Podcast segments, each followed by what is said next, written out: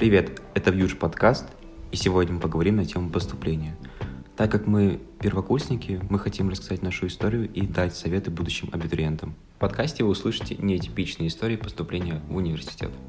Я поступила в университет после колледжа. Училась я в Магнитогорском многопрофильном колледже при МГТУ. В дальнейшем, после колледжа, я хотела поступать в МГТУ и думала, что это будет легче сделать именно после колледжа, а не после 11 класса. Но все очень изменилось со второго курса. Мне не нравилась учеба в колледже, и я понимала, что навряд ли я в дальнейшем пойду получать высшее образование. В конце третьего курса меня осенило, что можно пойти и получить высшее образование по специальности, которая нравится, а не которая была, так скажем, вынужденной. Я училась на бухгалтерии три года. Мне это абсолютно не нравилось. И очень быстро я собралась поступать, поступила по внутренним экзаменам, которые сами организовывали МГТУ.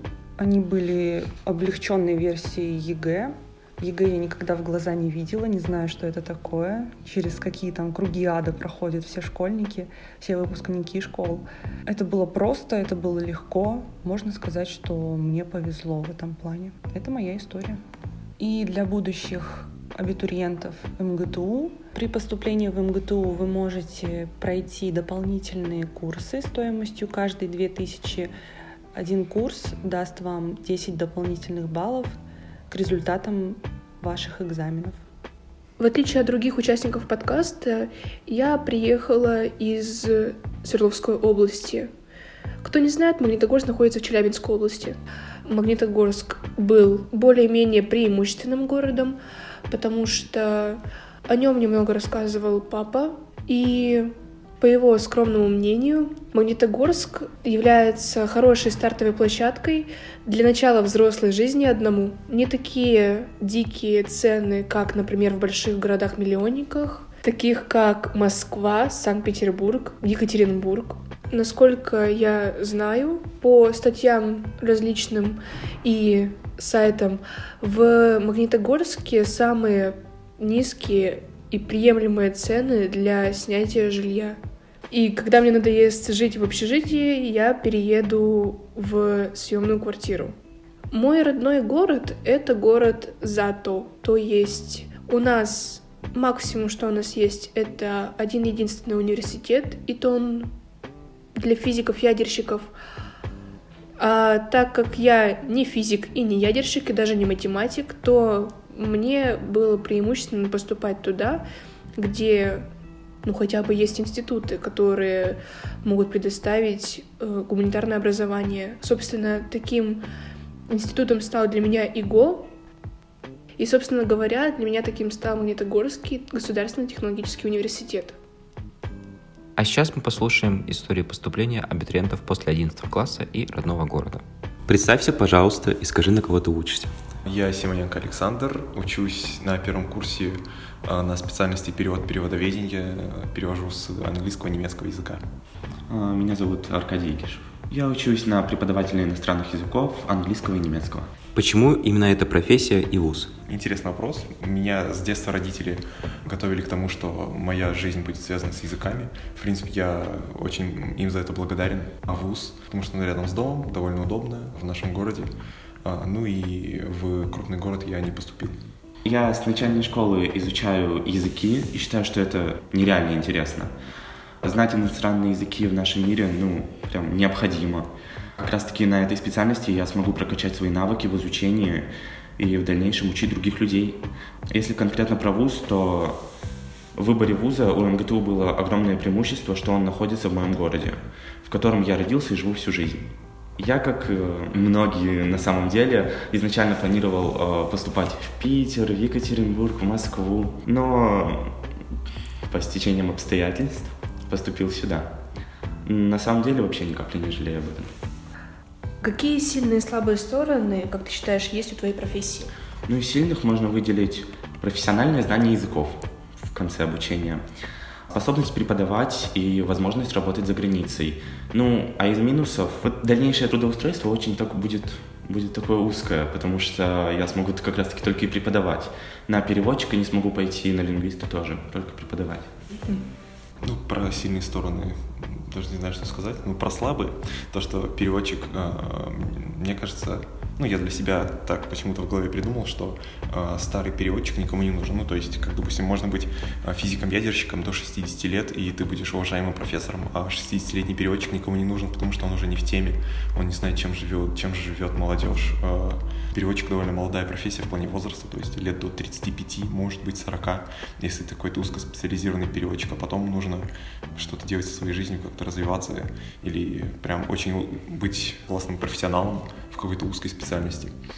Еще слабые стороны — это вот нам рассказывали на парах про э, CAD-системы, это система автоматического перевода, то есть такие очень э, сложные программы, которые помогают переводчикам, но они в основном нужны для перевода технических текстов, то есть все же перевод художественной литературы остается за людьми, потому что пока что, пока что машины не способны там «Войну и мир» ну, достаточно хорошо перевести на должном уровне. Ну а сильные стороны. На парах преподаватель сказал очень классную фразу, что сколько языков ты знаешь, столько раз ты и человек. То есть каждый язык — это абсолютно отдельная культура, абсолютно свой менталитет, и очень интересно изучать межкультурную коммуникацию. Насколько я знаю, у нас будет такой предмет в будущем, и прям жду. Ну вот вернемся поступлению, как ты справлялся с эмоциями во время поступления? У тебя вообще были какие-то или это все, так знаешь, просто подал и забыл? Как это у тебя проходило? Очень смешано. У меня меня кидало. У меня были такие эмоциональные качели. Утром я такой, да ладно, ну, ну поступлю, поступлю, не поступлю, не поступлю, пойду дворником работать, ну ладно. И потом вечером, когда обновлять списки, у меня бешеный пульс, я открываю эти списки, такой, ну где же, где же, где же. И моя фамилия, там, она же в МГТУ там зелененьким посвечивается, что ты рекомендован к поступлению. И вот каждый день ты чекаешь, чекаешь судорожно, рекомендован ли ты. Также друзья, ну, у меня все друзья э, моего возраста, они все, мы все одинаково волновались, поэтому было очень весело, конечно. Я постоянно виделся с друзьями, они мне помогали прям на, на эмоциональном уровне, в принципе, как и я им. Мы как бы радовались за успехи друг друга и ну, как бы поддерживали его и воодушевляли, когда что-то шло не так. Вот. Прям друзья мне помогли в этом моменте. Какие эмоции были во время публикации списков о поступлении? На самом деле очень негативные. А, ну, я поступил на коммерцию, а, хотя за пару месяцев до этого я даже не рассматривал такой вариант, прям вообще, вот прям абсолютно. Я был уверен, что ну, куда-то на бюджет я пройду. Но в конце я как-то очень так хорошо слетел.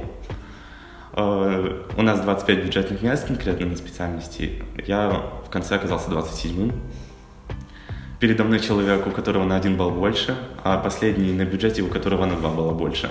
А, и это было очень печально, я прям очень сильно расстроился, прям максимально. Это было прям самый ужасный период в моей жизни, но когда я сюда пришел, появились какие-то такие новые цели, возможности.